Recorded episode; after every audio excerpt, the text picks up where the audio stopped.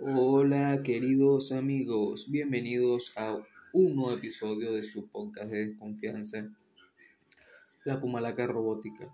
Y hoy voy a salirme un poco del tema del terror para hablarles de una de las series que fue más esperada por este año 2022 y que, bueno, ya verán qué opino. Pero primero, antes de hablar directamente de la serie de la que voy a hablar, eh, quiero hablarles un poco de mi, como de mi experiencia con la saga de Hielo y Fuego. Todo inició en el año 2013. Eh, yo estaba viviendo, cuidando la casa de mis abuelos y nos pasábamos un grupo de amigos y yo viendo series, viendo televisión, jugando PlayStation, cualquier cosa. Y uno de mis amigos llegó y me recomendó la serie que tenía ya unos años como que siendo el boom y yo no había, la verdad que nunca le había prestado atención. Raro, ¿verdad? Porque usualmente es una, es una temática que me gusta, que era en ese momento Game of Thrones, o sea, Juego de Tronos. Disculpen que tengo un poco de gripe, la verdad. Eh, bueno, yo dije, bueno, habrá que conseguirla. Y me, me dirigí a unos arcaicos lugares donde vendían CDs de DVD. Y conseguí la serie. Eran las primeras tres temporadas y ya estaba saliendo la cuarta. Así que compré lo que llevaba la cuarta y luego terminé de comprar. O sea, cuando terminó, pues. O sea, tenía las cuatro primeras temporadas. Era 2013, 2014, creo. Eran las primeras cuatro temporadas. Eso lo, eso lo sé. Y bueno, nos pusimos a ver la serie. Y wow desde ese día me hice sumamente fanático de la saga de, o sea, de, Juego de Tronos. Vamos a empezar primero con Juego de Tronos. Y bueno, empecé, o sea, yo soy una persona que, que, que muy... Cuando algo me gusta, me gusta explorar todo, me gusta tener muchos conocimientos, curiosidades y traté de empapar mucho de, de, de todo lo que era la, la, este, la saga y todo eso. Bueno, fui viendo temporada tras temporada, la quinta temporada, la sexta temporada, la séptima, hasta que llegamos, bueno, pasó el, nuestro como time skip de, dos, de un año y algo, dos años, para ver la octava temporada, que bueno, todos sabemos qué pasó, fue una puta decepción. Una puta decepción, donde dejaron atrás un montón de cosas que venían haciendo bien, se apartaron demasiado del libro, claro, digamos que eso es un poco culpa de George R. Martin también por no haber terminado todavía los libros, pero igual pudieron haber hecho las cosas mucho mejor, o sea, demasiado, demasiado mejor. Pero bueno, recientemente, hace como dos años, anunciaron que se venían precuelas y spin-off de Juego de Tronos. Y digamos que como todos tenemos el mal sabor de la octava temporada todos estábamos como que, bueno, no esperamos nada, que no sé qué coño, estábamos molestos y bueno. Pero igual decimos, bueno, a pesar de que no esperemos nada, vamos a verla para ver qué pasa. Yo vi el tráiler sea, de House of Dragon, que es la serie de la que voy a hablar. Eh, inicialmente el tráiler no me convenció mucho, no sé, eran cosas que no me cuadraban. Creo que era con el estilo de, de, de de cómo lucían, lucían los Targaryen, con, no sé, me pareció un poco, no tan homogéneo, pero bueno, llegó el momento y empezamos a ver la serie y de verdad que me supieron callar la boca, me, mis expectativas que eran bajas, así hubiesen sido altas, fueron superadas. Y puedo decir que House Dragon me parece una de las mejores eh, series, digamos, de primera temporada, porque va a tener según dos o, o tres, una de las mejores primeras temporadas que he visto en mucho tiempo. Eh, si, la, si, la, si la colocamos con respecto a la saga de Game of Thrones, creo que la única que, que me parece mejor, que de verdad que porque me parece casi insuperable, es la sexta temporada de Game of Thrones, que brutal, o sea, completamente brutal. La mejor temporada de todas. Pero ahora, hablando de House Dragon, eh, hubo mucha polémica por, por por los libros, de cómo, se iban a ser, cómo iban a ser adaptados, que iban a ser versiones y esto. Pero la verdad es que la gente tiene que tomar en cuenta una cosa. Eh, los libros, o sea, el libro del que está inspirado, este, Fuego y Sangre, es un libro de anécdotas, más, más, más que de una novela lineal. ¿A qué me refiero? Son muchas versiones de personas que estuvieron eh, o que formaron parte de los sucesos y que eh, estaban obviamente parcializadas con algunos de los bandos. No solamente hablo de la danza de dragones, sino en general. Entonces hay muchas anécdotas de que eh, blanquean algunos personajes y, satanizan a otros. Así que es normal. Tampoco es que, o sea, podemos, tenemos que considerar lo que pasó en la serie digamos como que la versión más completamente exacta de lo que realmente pasó, porque digamos que le quita un poco la, la magia de los libros. Hay que pensar que, bueno, esta es una versión más. La versión de, los, de la serie es una versión más. El cast me pareció muy bueno. Eh, ¿Por qué? Porque me encontré con actores que ya yo conocía, como son Paddy Cosidin, que es, fue el, el, cura Hughes en la tercera temporada de los Peaky Blinders, que para mí es el villano de Peaky Blinders que más he detestado en mi puta vida. De verdad, se ganó mi odio completamente en, en Peaky Blinders y se ganó mi amor completamente en esta serie como Viserys Targaryen. Brutal. Su actuación fue magistral, magistral, magistral, magistral, magistral. Eh, no me acuerdo bien cómo se llama el actor, pero el, personaje, el actor que hace de Otto Hightower, sabemos que, bueno, eh, hace de, de, Rasputin en la última de Kingsman, hace también de eh, Xenophilus Logut en la saga de Harry Potter, o sea, es un muy buen actor inglés, excelente, este, creo que es inglés o este, es un actor muy bueno, eh, aquí en la serie se gana tu odio, es un hijo de puta que se gana tu odio y que por lo menos personalmente a mí me encantó mucho su, actuación. Eh, de verdad que lo, lo digo enteramente. Eh, Max Smith, que sabemos que es el Doctor Who, también fue el príncipe de Edimburgo en la serie The Crown, en la versión joven. Y como Damon Targaryen es una pasada. Increíble su actuación como Damon Targaryen.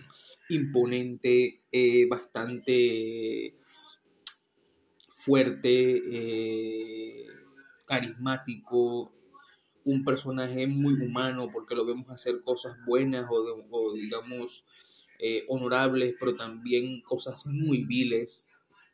Y la verdad es que los personajes más humanos son los personajes que realmente llaman la atención en una, serie. También nos encontramos a actores, digamos, no tan, tan, tan curtidos como son las dos chicas que hacen de Alice Hightower y de, y de Rainier Targaryen siendo jóvenes. Em, son em, Emily, no me acuerdo ella, su nombre, es Emily algo. Y la chica que hace de Rhaenyra tampoco me acuerdo los nombres, después lo corregiré. Eh, pero son muy buenas, en especial la que hace de Rhaenyra joven, uff, uff. Ya cuando está el, el Times también, uff, excelente. Olivia Cook y Emma Darcy, uff, excelente. Qué buenas interpretaciones.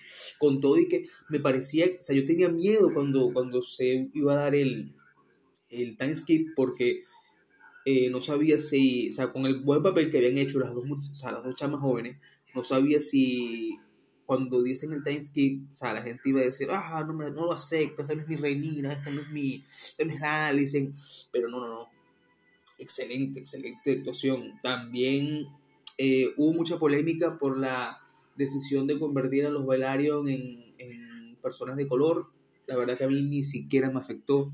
Cali, el papel de Corlys estuvo excelente. Me gustó mucho todo el conflicto de querer hacer que su familia esté en el trono por lo que le habían quitado a su mujer, a su hijo. Excelente, excelente, excelente, excelente. Eh, sus hijos, la Ena y la Enor este, Velaryon, el cambio que hubo, es un spoiler, pero el cambio que hubo también estuvo muy bueno. Y el personaje de Rhaenys Targaryen, uff, la reina que debió ser, no voy a decir la reina que nunca fue, la reina que debió ser.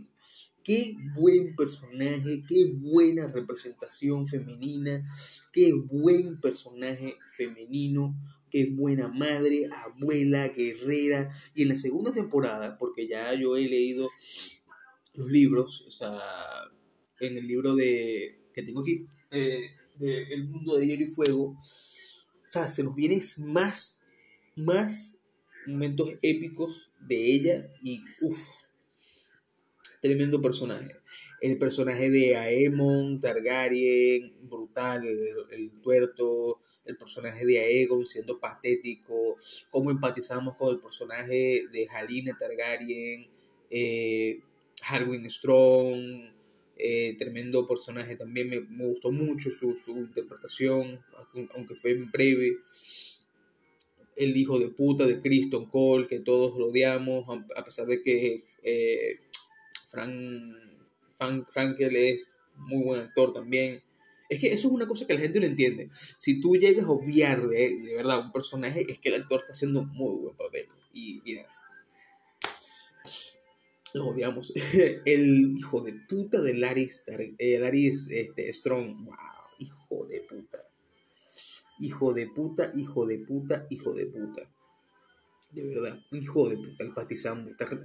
Renko tenía que ser. Le digo yo que soy Renko también. Los, los Rencos son unos hijos de puta. bueno, eh, otra de las cosas que me gustó de, de la serie de, House of Dragon fue los dragones como tal. O sea, ¿por qué? Porque si tú, digamos, si tú le ves solamente Game of Thrones, tú te dejas deslumbrar por lo magnánimos que son Drogon, Raegal y Viserion. Es cierto, son dragones muy, muy hermosos. Pero ya tú te, cuando tú lees lo que es los libros, lees eh, las historias de, de, de, de, Canción de Hielo y Fuego, tú notas que de hecho en Juego de Tronos cometieron varios errores con respecto a los dragones.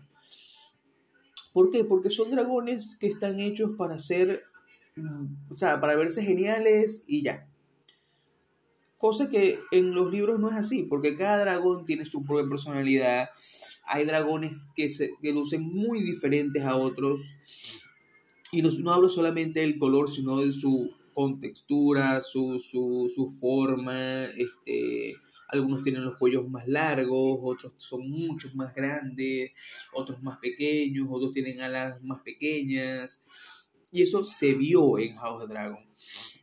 Vemos el contraste en, en Cyrax, que es la primera dragona que vemos, que es la dragona de, de Rhaenyra Targaryen, a eh, Caraxes, que es el dragón de Daemon, que es mi dragón favorito, literal, es mi dragón favorito. A mucha gente no le gusta porque es todo alargado, parece como una especie de salamandra gigante, pero me encanta, más que, y me encanta por la conexión que tiene con, con, con y lo agresivo que es, es un dragón completamente agresivo.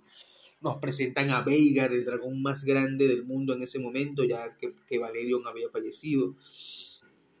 Y, uff, mira, es que sea, enriquece mucho eh, ver cómo son los dragones diferentes. Mientras que en God, además de que los hicieron exageradamente grandes, cosa que no debió ser, porque los dragones de Daenerys no son tan gigantes, no son tan grandes.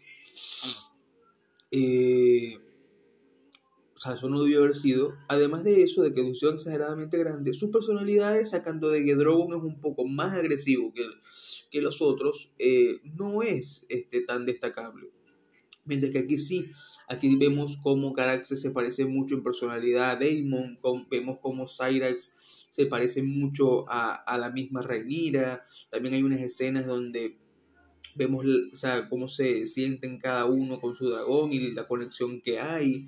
Eh, Veigar, su relación con la Ena y posteriormente con, con, con Aemon, o sea, hay mucho, mucho de dónde sacar cuando hablamos de la mitología o sea, de los dragones en, House of Dragon. O sea, ahí de verdad, sinceramente, para mí superó a Game of Thrones brutalmente. O sea, no tiene ni siquiera, para mí, comparación. Sacando de que aquellos dragones sí se ven excelentes, hermosos, Drogon, Viserion y Rhaegal.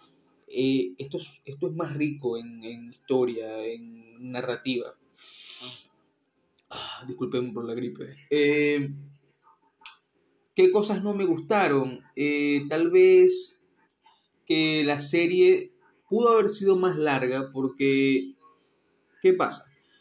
Se supone que la serie va a tener cuatro temporadas, cosa que a mí me parece que es irreal, irreal, porque yo creo que cuatro temporadas va a ser, será abarcando todo lo que quieran abarcar, que tampoco también me parece irreal, pero bueno, analicemos. Este, pudieron haber hecho eh, toda esta primera temporada mucho más larga si nos vamos al contexto de los libros, abarcando muchas más cosas. Tal vez agregando unas cuantas cosas que tuviesen sentido, pero también abarcando unas cuantas cosas que, o sea, que no pasaron así.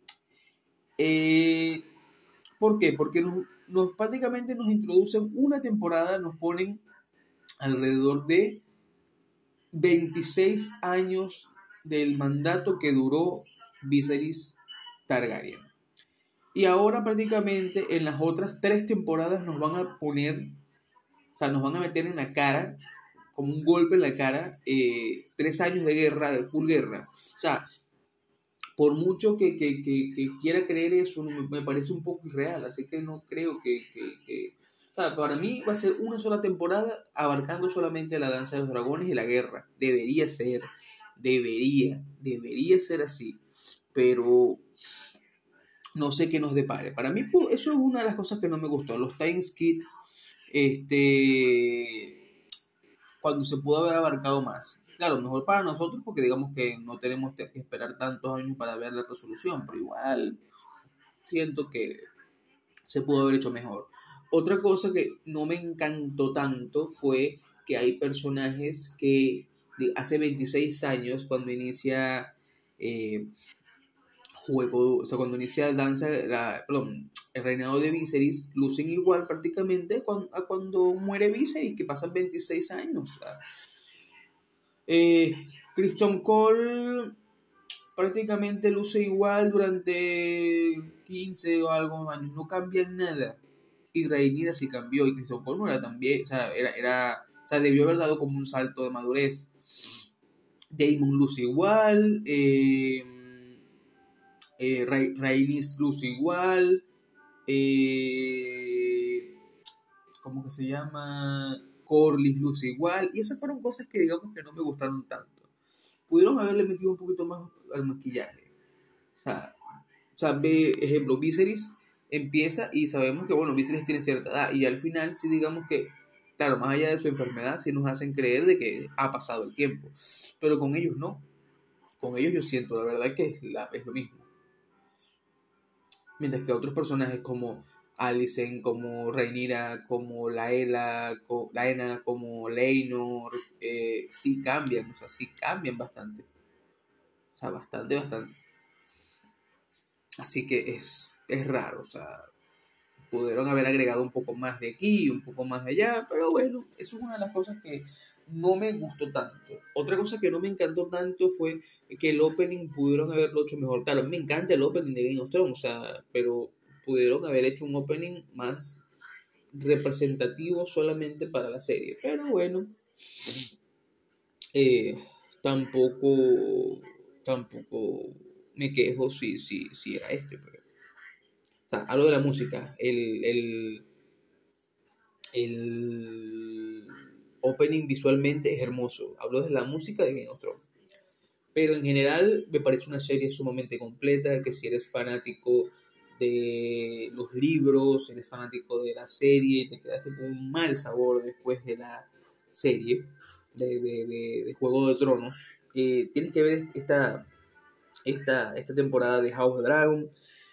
Y yo creo que esto da esperanza de que las cosas se hagan mucho mejor en un futuro con, con lo que se viene. por ahí se escucha que se viene una precuela con, con la, el desembarco de, de Nimeria hace mil años, se viene según la historia de Aegon el Conquistador, veamos si es verdad, veamos si vemos a Henry Cavill. Lo único que sé es que Henry Cavill lo queremos en Westeros, tiene que ser o Cregan Star, o Aegon el Conquistador, o, o Robert Baratheon joven, lo que sea. Por ahí también escuché que se viene Larga Noche, que se vienen los cuentos de Dunk y Eight, bueno, muchas cosas.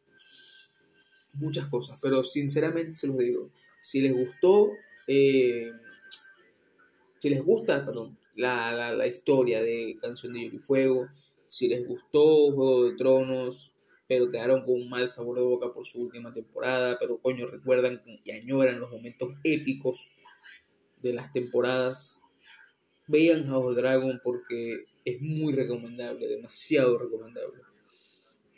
Bueno, me despido, esto fue todo por hoy, o no, tal vez publique otra cosa, pero por lo menos esto fue por todo de House of Dragon hasta que nos volvamos a ver en la próxima temporada.